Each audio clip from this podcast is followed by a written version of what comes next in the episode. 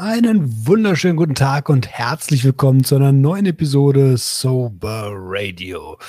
In dieser Episode haben wir selbstverständlich wieder einen Gast am Start. Diesmal ist das mein guter Freund Adriano Raso vom Rush Sleep Craig Repeat Podcast und vom Gemeinschaftsprojekt mit mir und dem Typen vom Viertelkollektiv ähm, Junkies aus dem Web.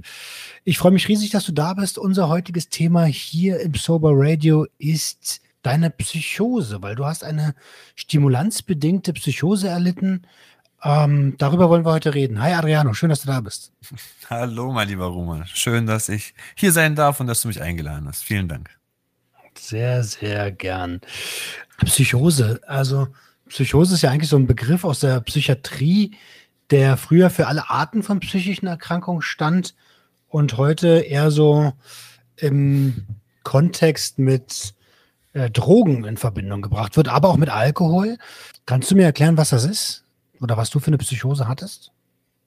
Auf jeden Fall hast du recht, es taucht wirklich häufiger mit ähm, Substanzkonsum auf. Ja, also ich habe meine, ich sage dazu psychotische Störung damals durch den Missbrauch mehrerer Substanzen mir eingeholt. Es hat sich dadurch gekennzeichnet, dass ich Wahnvorstellungen hatte, akustische sowie ähm, optische Halluzination. Und ähm, ja, das durch viele, viele, ähm, gem also gemischte Substanzen. Es war nicht nur eine Substanz, es waren mehrere Upper bei mir. Mhm, aber Upper, ne? Wir, also in der Regel genau. Stimulantien tatsächlich. Ähm, gemischt mit Alkoholkonsum wahrscheinlich? Natürlich, ja natürlich Hardcore, Mischkonsum, hm. total ungesundes äh, Konsumverhalten. Du hast ja auch gerade selber gesagt, Missbrauch. Ähm, wie sah denn das früher bei dir aus? Ich kann dir mal von einem ganz bestimmten Ereignis erzählen.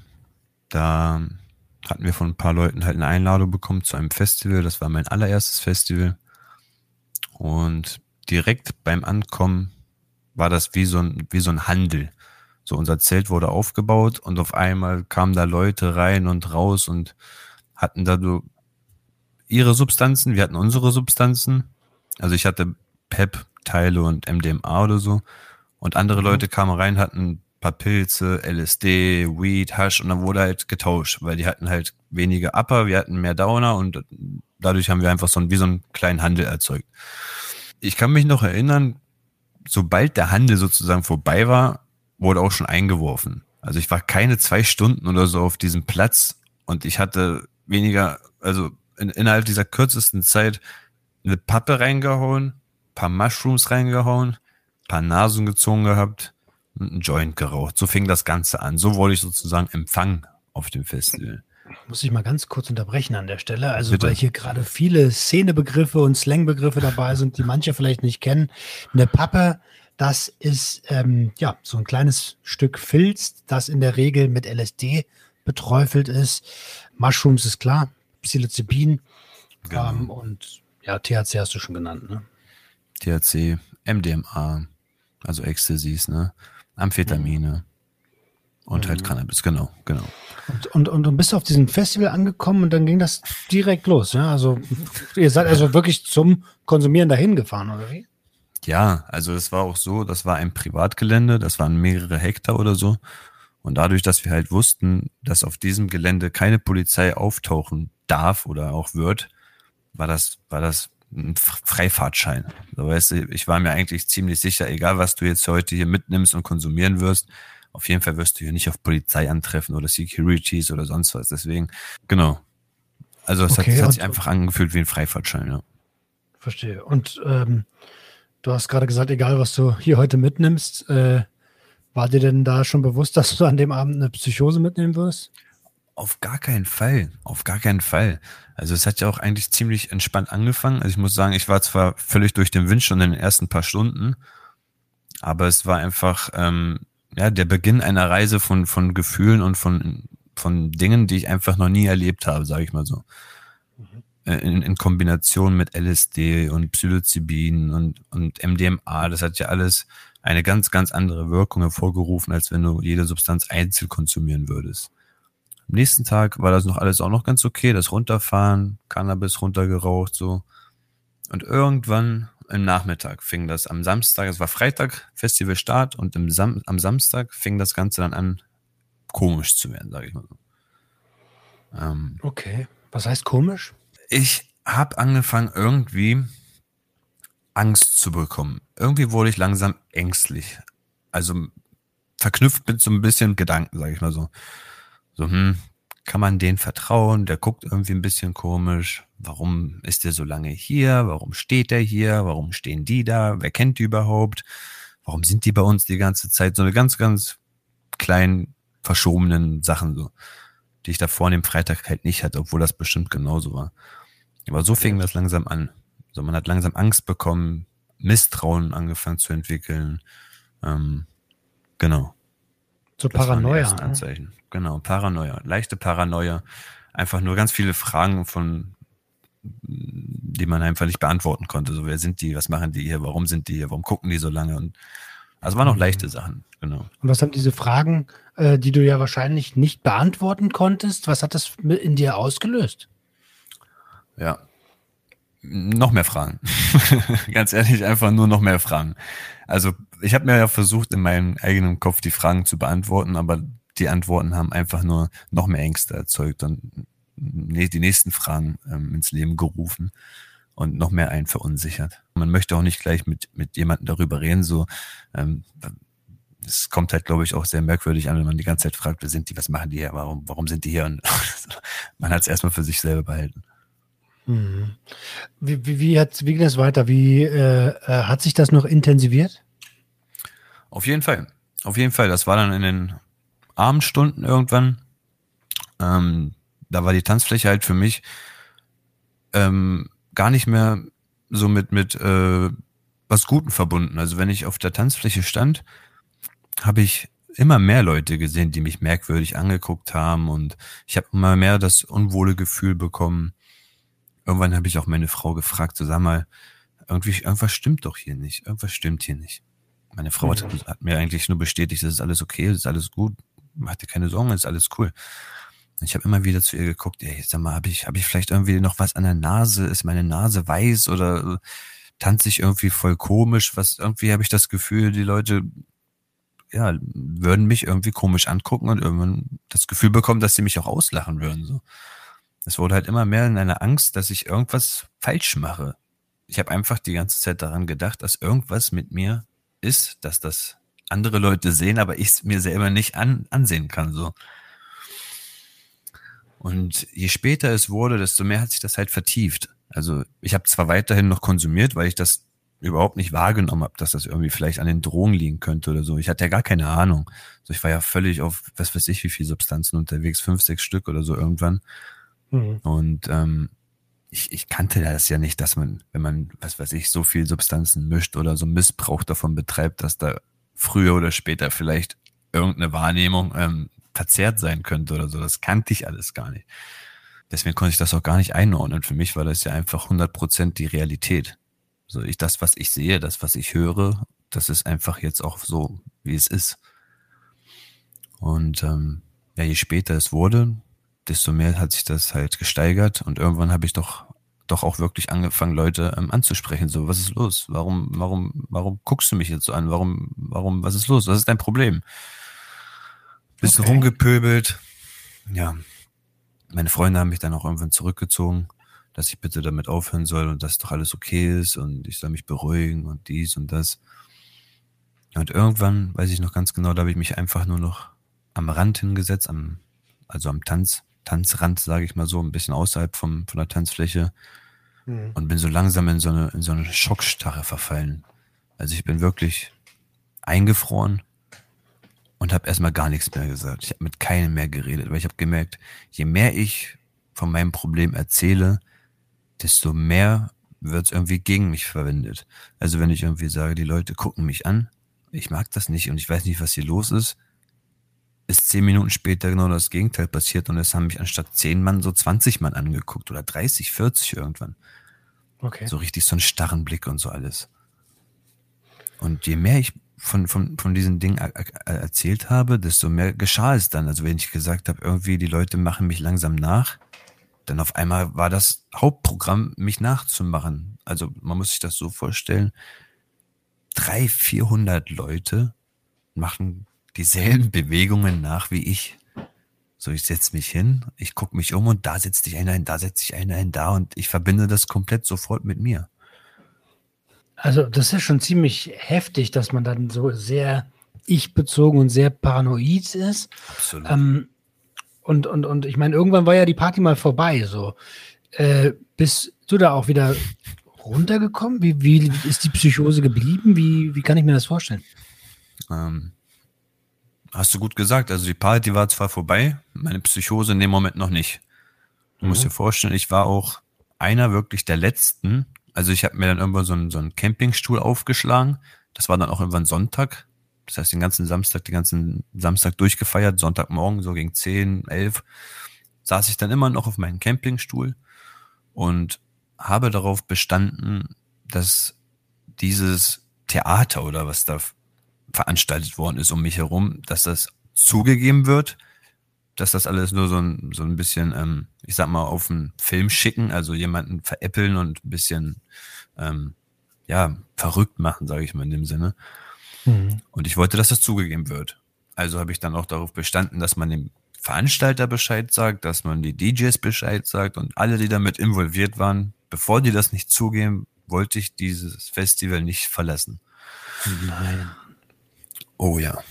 Und ähm, da haben meine Freunde halt so richtig Gas gegeben, sind zum Veranstalter gegangen, haben das versucht, den zu erklären und ähm, dass ich halt Probleme habe und dass er bitte kommen soll und irgendwie das in der Art erklären soll, dass das, ja, es war so und ähm, mach dir keine Sorgen, es tut uns im, im Namen des Festivals leid und und dann wurde ich einfach so ein bisschen runtergeholt, sage ich mal. Kannst du denn den Veranstalter oder hätte da einfach irgendjemand sagen können? Also irgendjemand hätte kommen können und sagen, hier, ich bin der Veranstalter, entschuldige bitte. Es hätte auch jemand kommen können, genau. okay. Aber es wurden, es wurden auch Leute ähm, von der Tanzfläche geholt, denen hat man sozusagen zwei, drei Dinge angeboten, nur damit sie mir das sagen. Das wurde mir im Nachhinein dann auch nochmal also, bestätigt. Okay. Genau. Die haben sich aber dann ziemlich schnell verraten, weil die haben das dann so verpackt, so, ja, ey, ist doch nicht schlimm und dann war das jetzt so. Ich wäre froh gewesen, wenn alle so getanzt hätten wie ich, ist doch eine lustige Sache. Und kurz danach, wo die dann weggehen wollten, habe ich dann im Hintergrund noch mitbekommen und ja, was ist denn jetzt mit den Dingern? Kriegen wir die jetzt und bla? Und dann habe ich schon wieder ein ganz unwohles Gefühl bekommen, weil ich gecheckt habe, hm, die waren gekauft. So toll. Okay, okay, okay, okay. Das ist bestimmt gerade nicht förderlich für so eine Situation. Auf gar keinen Fall, auf gar keinen Fall. Deswegen sage ich ja, das Ganze hat mich dann direkt wieder ähm, in, in meine Situation geschickt, dass ich halt recht hatte. So, es, es, es, es war die übelste Verarschung. Ja. Okay. Machst du schlimm. Ähm, ja, lass uns mal von dem Festival weggehen, so, weil genau. ich kann mir schon vorstellen, das ist ziemlich, ziemlich heftig gewesen. Hast du denn aufgehört zu konsumieren? Bist du zu einem Arzt gegangen? Was ist, wie hast du weitergemacht? Nein, nein, nein, nein die ersten Wochen waren wirklich damit geprägt, das Ganze irgendwie zu recherchieren. Also ähm, ich habe mir versucht äh, herauszufiltern, wer die Leute auf dem Festival waren. Da gab es auch noch äh, Facebook-Gruppen dazu. Wollte wissen, welche Leute da so unterwegs waren. Kannte ich vielleicht irgendwelche, die mir vielleicht irgendwie was Böses hätten antun wollen und die das hätten organisieren können. Und ähm, da waren wirklich erstmal wochenlang, war ich noch damit beschäftigt, das Ganze selber irgendwie ähm, auf, ähm, ich wollte es versuchen, selber aufzuklären. Und irgendwann, so mit den Wochen, sage ich mal, hat sich das ein bisschen gesenkt. Aber ich war mir monatelang noch ähm, nicht darüber hinaus klar, dass das eine Psychose war. Also ich, ich, für mich war das einfach ein echtes Erlebnis und ich wollte es in meinem Freundeskreis beweisen, dass es genauso war, wie ich es erlebt habe mit Recherchen, mit Beweisen, mit Bildern und irgendwelchen Texten bei Facebook und ganz, ganz schlimm. Also ich habe mich richtig vertieft. Ich habe wirklich nächtelang noch da gesessen und Namen recherchiert und gemacht und Fotos gesammelt und ähm, so ein bisschen, so ein bisschen Querdenkermäßig, ne? Nicht nur ein bisschen. Volle Kanne. Also, so, also es ist eigentlich, es erinnert mich gerade voll an, an die Situation, die, die manche Leute mit äh, der Pandemie haben. So. Mhm. Ja, schon, mhm. hast schon recht. Und ähm, ja, also dann, das muss doch auch ein krasses Gefühl sein, so, äh, wenn man monatelang noch glaubt, die haben mich verarscht und recherchiert so richtig. Hat, hast du überhaupt noch irgendjemandem vertraut? Ja, Und zwar nur einer einzigen Person, das war damals meine Frau. Ich weiß nicht, meine Frau hat mir von der ersten Sekunde an das Gefühl gegeben, sie würde mir sowas niemals antun können, so sich gegen mich stellen, mich verarschen und ähm, sowas überhaupt mitspielen. Deswegen konnte ich ihr von Anfang an auch wirklich vertrauen, aber so engste Freunde, Arbeitskollegen, mit denen ich damals feiern gegangen bin noch und sonst was, gar kein Fall. Ich konnte nicht, nicht ein bisschen mehr vertrauen. Ich meine, im Nachhinein war ich ja noch öfter mal feiern, auf in anderen ähm, Diskos und sonst was für Partys. Mhm. Und dann ist es halt auch mit meinen engsten Freunden passiert. Also die waren auf einmal in, in meinem Film in der Rolle von, dass die mir was Böses antun wollten. Die haben mich nachgemacht, die haben so getanzt wie ich. Und also es war ja immer das Prinzip von, die machen mich nach und versuchen irgendwie mich damit ähm, einzuschüchtern und dass ich halt dieses Rätsel nicht lösen kann. Das, das macht die geil, dachte ich so. Okay, das also hat er wirklich. Immer so ein, genau. Du hast immer gedacht, du stehst vor einem Rätsel und Leute wollen dich, wollen dich ähm, auf den Film schicken. Genau. Und halt so perfekt, dass ich dieses Rätsel nicht lösen kann. Ganz genau. Stelle ich mir sehr anstrengend vor, Alter.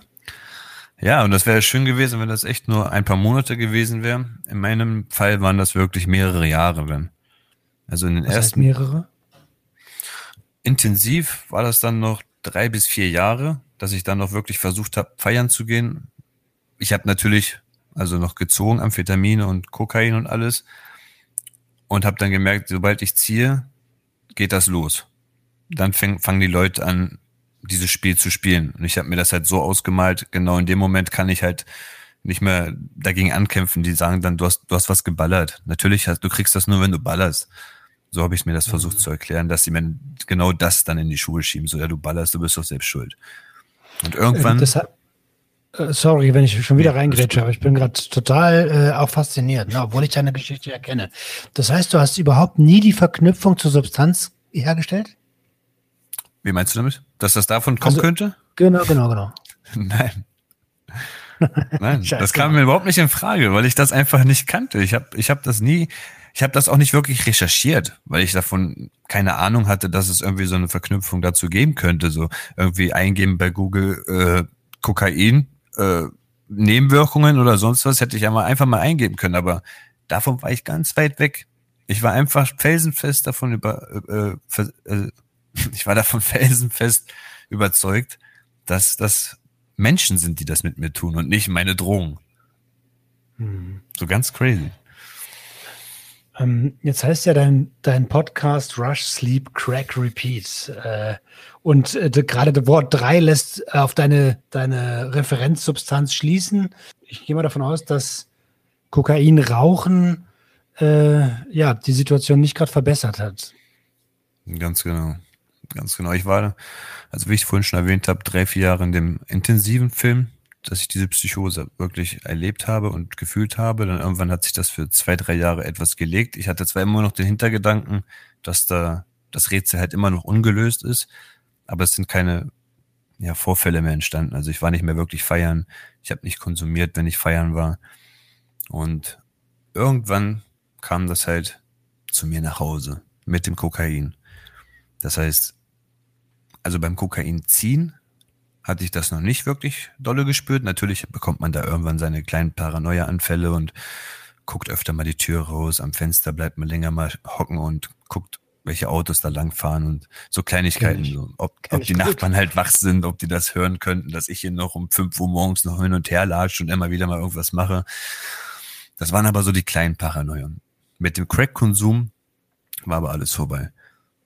So, da waren da war ich ja wirklich nicht wie beim Kokainkonsum nur ein, zwei Nächte wach, sondern dann gab es wirklich Wochen, die wirklich dann 14 Tage anhielten, dass ich wach war. 14 Tage am Stück, das ist für mich heute überhaupt nicht mehr vorstellbar. Ich weiß nicht, wie das ging, aber es hat sich so angefühlt, als wäre ich wirklich 14 Tage wach gewesen, aber frisch wie beim ersten Tag. Also körperlich war ich wirklich voller Energie, ganz normal, als wäre nie was gewesen. Aber anscheinend war der Kopf so verschoben, dass ich überhaupt nicht mehr verstehen konnte, was in dem Moment Realität ist und was gerade so, so schon ein leichter, ja, so ein Traum ist. Ich habe ja auch währenddessen öfter mal Sachen erlebt, die vor mir, also Situationen, die sich vor mir abgespielt haben, die aber in dem Moment eigentlich gar nicht geschehen sind, sondern ich war einfach im Wachtraum, muss man sich das vorstellen. Kein Wunder, wenn man 14 Tage wach ist, irgendwann halluziniert man, das ist ja ganz normal. Hm. Und damit hier nicht äh, der Gedanke aufkommt, dass, äh, weil du gerade gesagt hast, körperlich war ich fit, dass äh, Crack so eine schöne Sache ist, der einen körperlich fit macht. Man, nee. hat, ähm, man hat deinen körperlichen Verfall schon beobachten können. Du hast ja am Ende gerade mal 40 Kilo oder sowas gewogen, ne? Genau. Bei 1,83 knapp 43 Kilo waren das dann. Ähm, also gar nicht mehr so fit. Also ich, ich habe ja gesagt, es, es hat dir einen vorgegaukelt dass du dich mhm. zwar fit gefühlt hast, aber im Endeffekt hast du einfach nicht gespürt, wie alles zerfällt. Ich habe ja wirklich Herzprobleme dadurch bekommen. Meine Zähne sind dadurch weggefault. Ich habe mir die weggeraucht. Ja, körperlich hast du es mir richtig angesehen, dass ich nur noch Haut und Knochen war. Ja, und vom Kopf her war das ja alles komplett Katastrophe. Ne? Ja, das heißt, das, äh, wie lange hast du Crack konsumiert? Crack insgesamt zwei bis zwei Jahre, acht Monate ungefähr. Zwei, drei Jahre, muss man sagen. Okay, das heißt, du hast dich innerhalb von knapp drei Jahren hm. fast umgebracht. Zweimal fast umgebracht, genau. Zweimal. Was war das erste Mal? Oder erzähl doch mal beide Geschichten so. Ähm, hm. Dir fehlt, du hast ja, du bist ja ein bisschen äh, ersatzteilmäßig, ne? ich bin schon ein Cyborg, ja. Nein, nein. ähm, mir wurde damals ähm, ein Stück Lunge operiert, weil ich habe eine Lass mich nicht schlimm, wie hieß das nochmal? Also ich würde einfach auf Deutsch sagen, dir ist die Lunge geplatzt. Sagen wir es mal so, mir ist die linke Lungenseite geplatzt. Hat sich aber auch dadurch ähm, ergeben, weil ich eine Karamelllunge hatte. Das muss man sich vorstellen, wie eine, ja, eine mit Karamell überzogene Lunge. Und das Karamell ist dann nicht mehr so schön glibberig und weich, sondern schön abgehärtet, wie wenn es dann im Topf ähm, kalt wird. Und wenn du da dann halt mal reinstichst, dann bröckelt es einfach durch. Und so kann man sich das vorstellen. Die Lunge ist dann geplatzt sozusagen und dieses Stück Loch hat sich dann nicht von alleine geschlossen. Und ich musste dann im Krankenhaus zweimal operiert werden. Hatte auch Drainagen, also Schläuche durch die Rippen und alles. War drei Wochen in Intensivstation.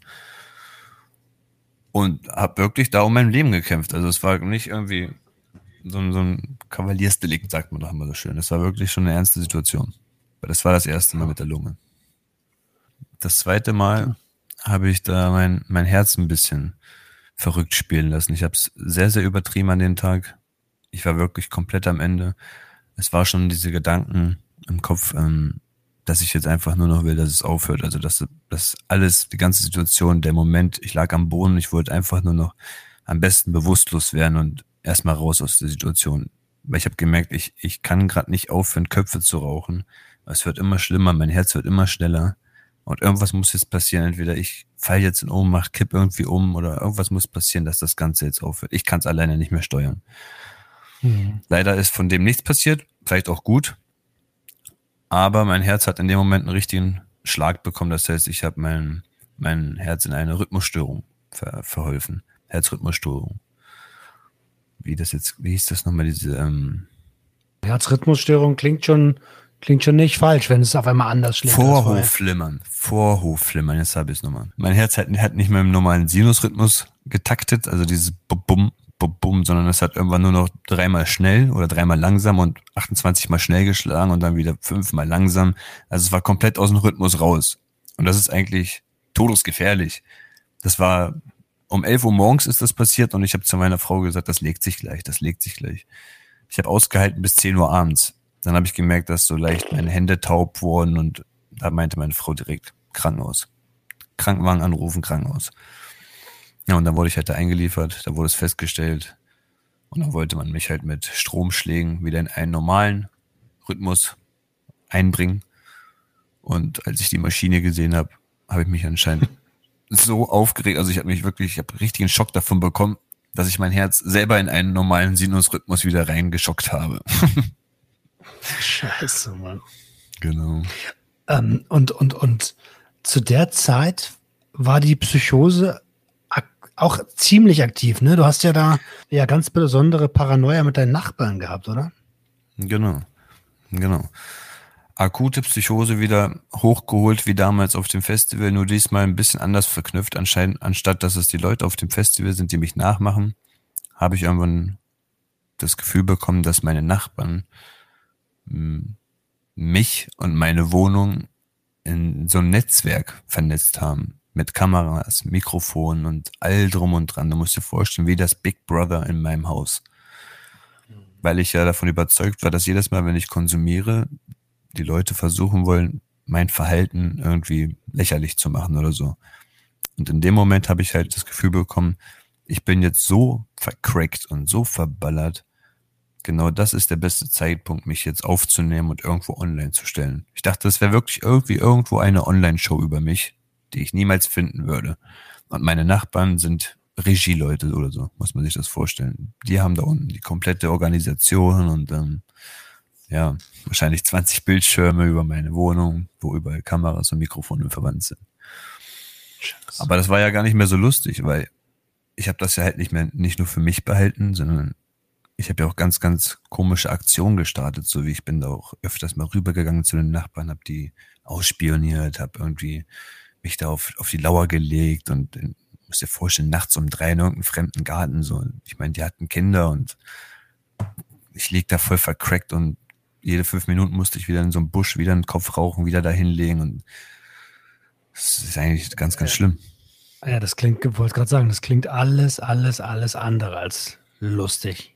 Mhm, definitiv. Ist dir, also hast du, ich kann mich ja da schlecht reinversetzen und ich glaube, dass viele Hörer das auch nicht können, aber das ist nun mal charakteristisch für so eine Psychose. Hast du da auch da nicht, nicht einmal den Gedanken gehabt, ey, ist das nicht viel zu viel Aufwand, um mich zu verarschen? Nein. Absolut nicht. Ich war felsenfest, wie gesagt, davon überzeugt, dass sie es jedes Mal einfach schaffen, kurz bevor ich ein Beweismittel ähm, finde, alles zu beseitigen. Also ich dachte immer, ich bin immer auf dem richtigen Weg. Ich krieg jetzt einen Beweis für mein, für, für diese ganze Filmeschieberei. Also ich wollte eigentlich eher gesagt einen Gegenbeweis weil meine Freunde sagten mir öfter, ey, das ist das und das. Ich glaube, du verwechselst da ein bisschen was und das ist dein Konsum und bla. Und das wollte ich immer gegenbeweisen. Ich wollte immer zeigen, nein, Leute, es ist genauso, wie ich das denke und ich werde euch das beweisen. Hab auch öfter mal irgendwelche Sachen fotografiert und aufgenommen, Audiodateien und war mir auch ziemlich sicher, dass da die Leute, also die Nachbarn das ausgesprochen haben, wie ja, wir haben jetzt die Kamera oben links in die Ecke verwandt und bla habe das meinen Freunden vorgespielt und die haben das nicht gehört. Ich habe das jedes Mal, wenn ich diese Sprachnotiz abgespielt habe, habe ich die Sätze genauso immer wieder gehört, meine Freunde nicht. Und ich dachte mir, da waren so langsam die Momente so, pff, das kann doch jetzt nicht sein, Alter. Wieso höre ich das und wieso hören die das nicht? Also du musst dir vorstellen, die Psychose hat sich auch wirklich so gezeigt, auf Knopfdruck, wenn ich meine Sprachnotiz abspiele, höre ich die Stimmen und die anderen nicht. Das war ganz, ganz crazy. Da fing das aber langsam an, so ein bisschen in mir klar zu werden, so, mh, hm, kann da doch was stimmen. Bin ich wirklich okay. ein bisschen, genau. Boah, heftig. Also ich würde jetzt gerne so, ähm, ich glaube, wir haben, auch wenn wir noch lange, lange nicht alles gehört haben, aber das kann man sich in deinem Podcast gut anhören, äh, schon, schon ein, ein, ganz gutes Bild darüber äh, gewinnen können, wie es zu der Zeit war, was du gedacht hast, wie es in dir aussah. Und ich mhm. würde jetzt gerne so den, den Weg daraus nochmal skizzieren und dazu sagen, dass Psychosen tatsächlich Sachen sind, die durch Stimulantien und durch Alkohol und Benzos hervorgerufen werden können. Also ähm, das sind tatsächlich die einzigen Substanzen, die verursachen können. Bei anderen Sachen kann es das hervorrufen. Das ist ein kleiner Unterschied zwischen auslösen und hervorrufen. Mhm. In der Regel, also es gibt so Statistiken, ein bis zwei Personen von 100 Personen können im Laufe ihres Lebens an einer Psychose erkranken. Ja, also heute bist du ja nicht mehr psychotisch und auch abstinent. Wie mhm. ist denn dein Weg da rausgegangen? War auf jeden Fall ein harter Kampf. Also anfangs hat mir meine Frau sehr geholfen damit sie hat sich wirklich in Schale gelegt und viel recherchiert. Sie hat mir erstmal gezeigt, was so eine kleine, ja, kleine Psychosen sind, was schizophrenische Störungen sind, was paranoide Dinge sind, Wahnvorstellungen, diese ganzen Sachen kannte ich einfach gar nicht. So, ich musste das erstmal selber recherchieren, selber mit, mit eigenen Augen lesen, dass das ähm, schon vielen anderen auch passiert ist und dass das jetzt nicht nur bei mir der Fall ist. Und je öfter ich da gelesen habe, irgendwie auch so Erfahrungsberichte von Menschen. Ähm, ich habe die Wohnung abgesucht nach Mikrofon und dies und das und da habe ich mich halt komplett selber wiedergefunden. So. Also ich habe mich mit dem Thema halt immer mehr befasst und habe dann erst verstanden, dass es das gibt. Und das hat mich dann so nach und nach erstmal so auf ein, auf ein ganz anderes Level gebracht. So. Aber du musst dir vorstellen, mein Kopf hatte in dem Moment schon irgendwie verstanden, dass es zwar eine ausgelöste Krankheit, sage ich mal, ist. Trotzdem war sie aber dadurch noch nicht ganz weg. Also ich habe, obwohl ich ungefähr Bescheid wusste, was jetzt mit mir nicht stimmt, trotzdem dauerhaft das Gefühl, dass alles weiterhin so läuft. Ich konnte es nicht von, von einem auf den anderen Moment einfach ausschalten, nur, nur weil ich wusste, dass es jetzt so ist. Es war ganz merkwürdig. Also ich habe trotzdem noch wochenlang, nachdem ich schon das Crack abgesetzt hatte, ähm, akustische Stimmen gehört, also akustische Halluzinationen. Ähm, habe noch mit Angst gelebt in meiner eigenen Wohnung und das Ganze hat sich dann erst langsam gelegt, als ich den Wohnungswechsel hatte, in eine neue Wohnung gezogen bin, einen neuen Ort ausgewählt hatte. Und dann auch mit meinem Psychiater habe ich dann noch Medikamenten dagegen bekommen, dass sich das alles ein bisschen abdämpft. Also ich habe mit Hausarzt und Psychiater zusammengearbeitet. Und ja, insgesamt war das vielleicht noch zehn Monate, mit denen, die ich damit wirklich gekämpft habe. Das Ganze zwar verstanden habe, aber es halt noch nicht komplett zu Ende war. Und in diesen zehn Monaten hast du keinen Crack konsumiert? Nein, gar kein einziges mhm. Crack, kein Kokain mehr und trotzdem immer mal wieder mal Situation okay. erfüllt, sage ich mal. Ja. Heftig. Jetzt hast du gerade ganz kurz, ähm, nur weil ich äh, den, den Respekt für deine Frau hier nicht unterlassen gehen möchte, ähm, sie war ja, du hast ja gesagt, dass sie die Situation mitbekommen hat, dass du ihr vertraut mhm. hast. Mhm. Wie ging es denn ihr mit deiner, mit deiner Krankheit? Ähm, ich sag mal so, in den ersten Jahren hat sie das eher noch nicht so schlimm gesehen. Also es war, es war für sie einfach, okay, das passiert manchmal bei ihm. Man muss einfach mal ein bisschen auf ihn aufpassen.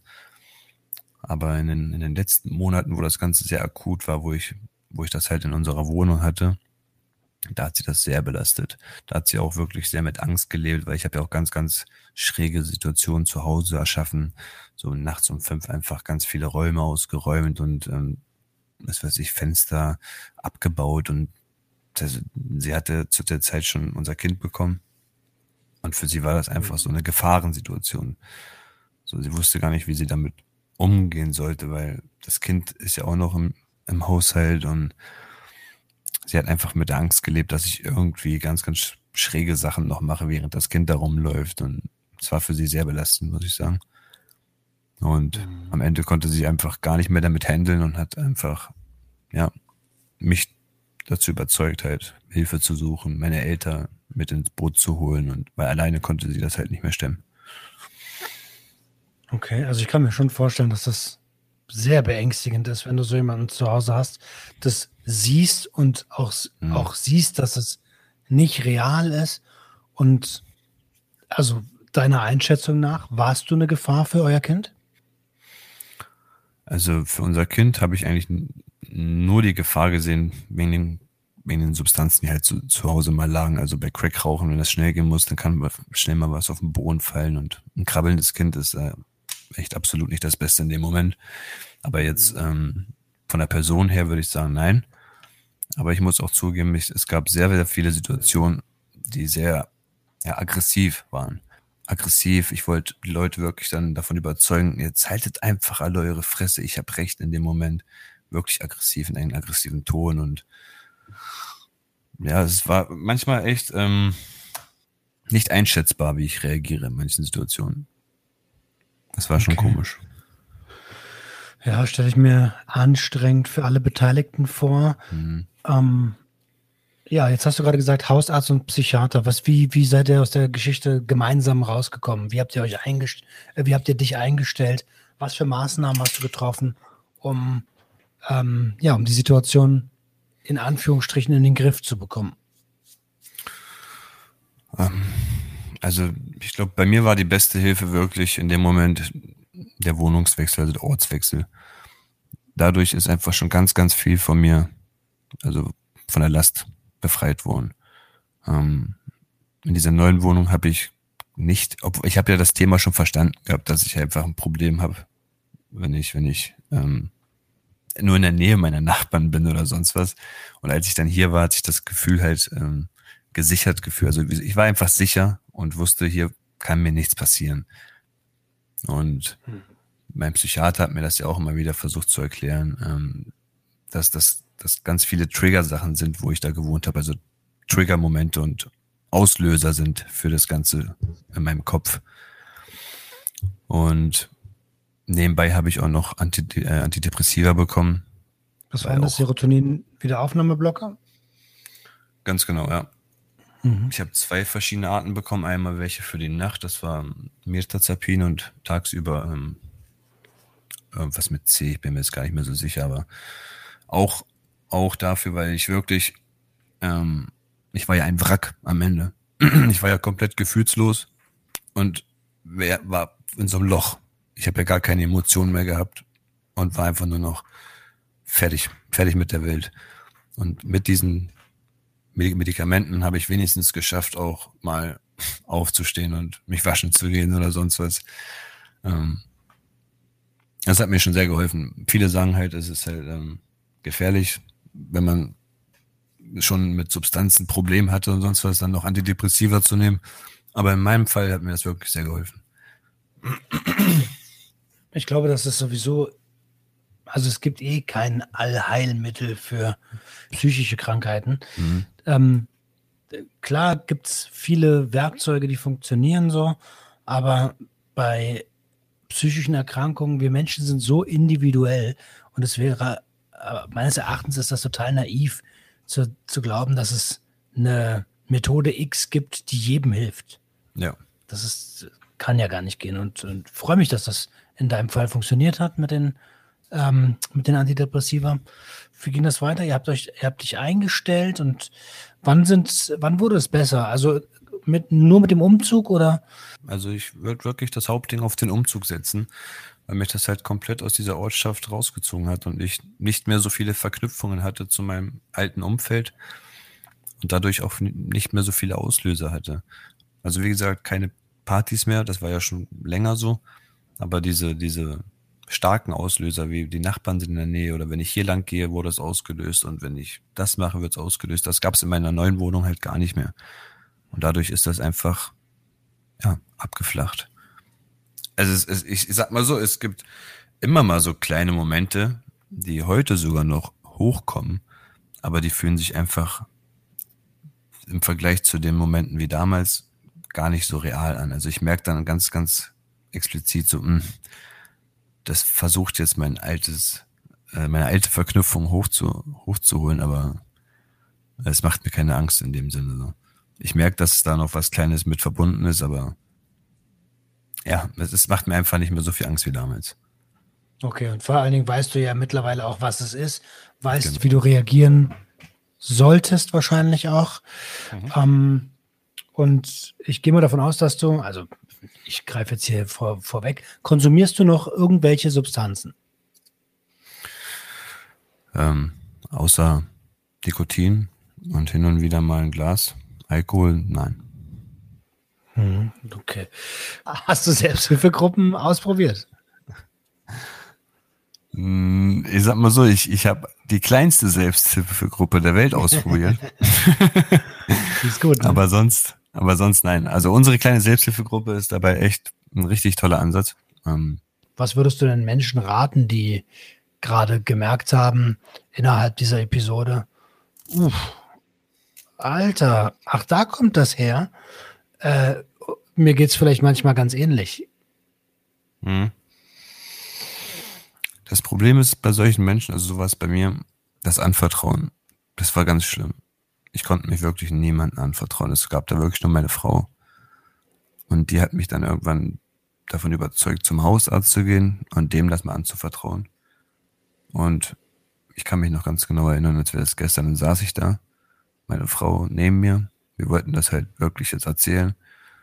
Und in dem Moment, wo, wo sie schon anfängt, dem Hausarzt zu erklären, dass ich halt Stimmen höre und sonst was, trete ich ihr so gegen Schienbein und pst, hör auf, hör auf, hör auf, mach das nicht. okay, scheiße, Mann. Also, Hast du ihm nicht vertraut einfach? Nein, ich hab, ich war mir in dem Moment nicht bewusst, dass es dann wieder eine Psychose ist. Ich dachte, okay, ich mache gerade hier einen Fehler. Lass das bitte jetzt nicht dem Arzt erzählen. Lass mich bitte weiter Sherlock Holmes spielen und ich muss das Rätsel lösen.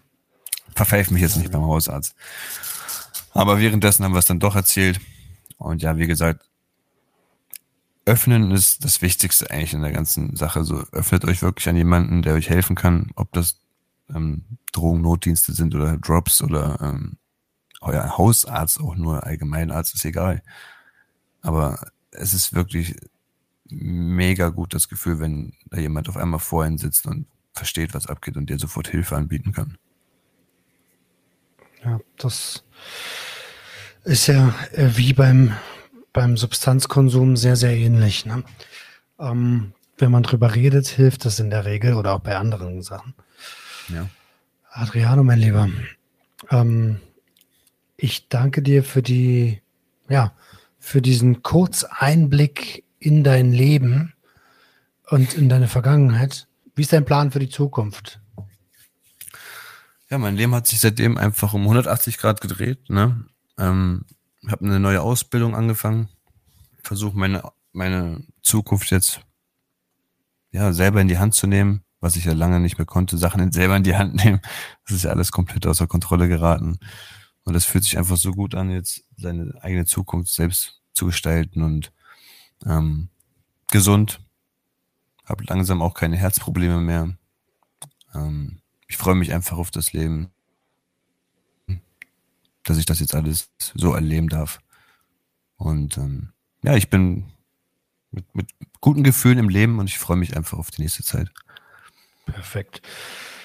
Perfekte Schlussworte. Deckerchen, ich bedanke mich recht herzlich, dass du da warst.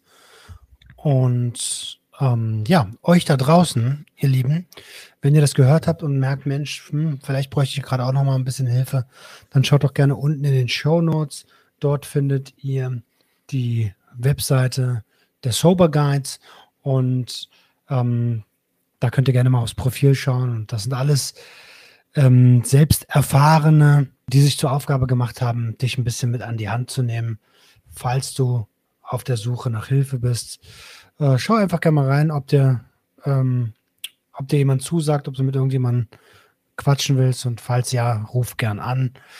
Ansonsten bleibt mir nicht viel zu übrig, als zu sagen, wir hören uns nächsten Sonntag, wenn es wieder heißt, herzlich willkommen beim Sober Radio. Macht's gut. Ciao, ciao.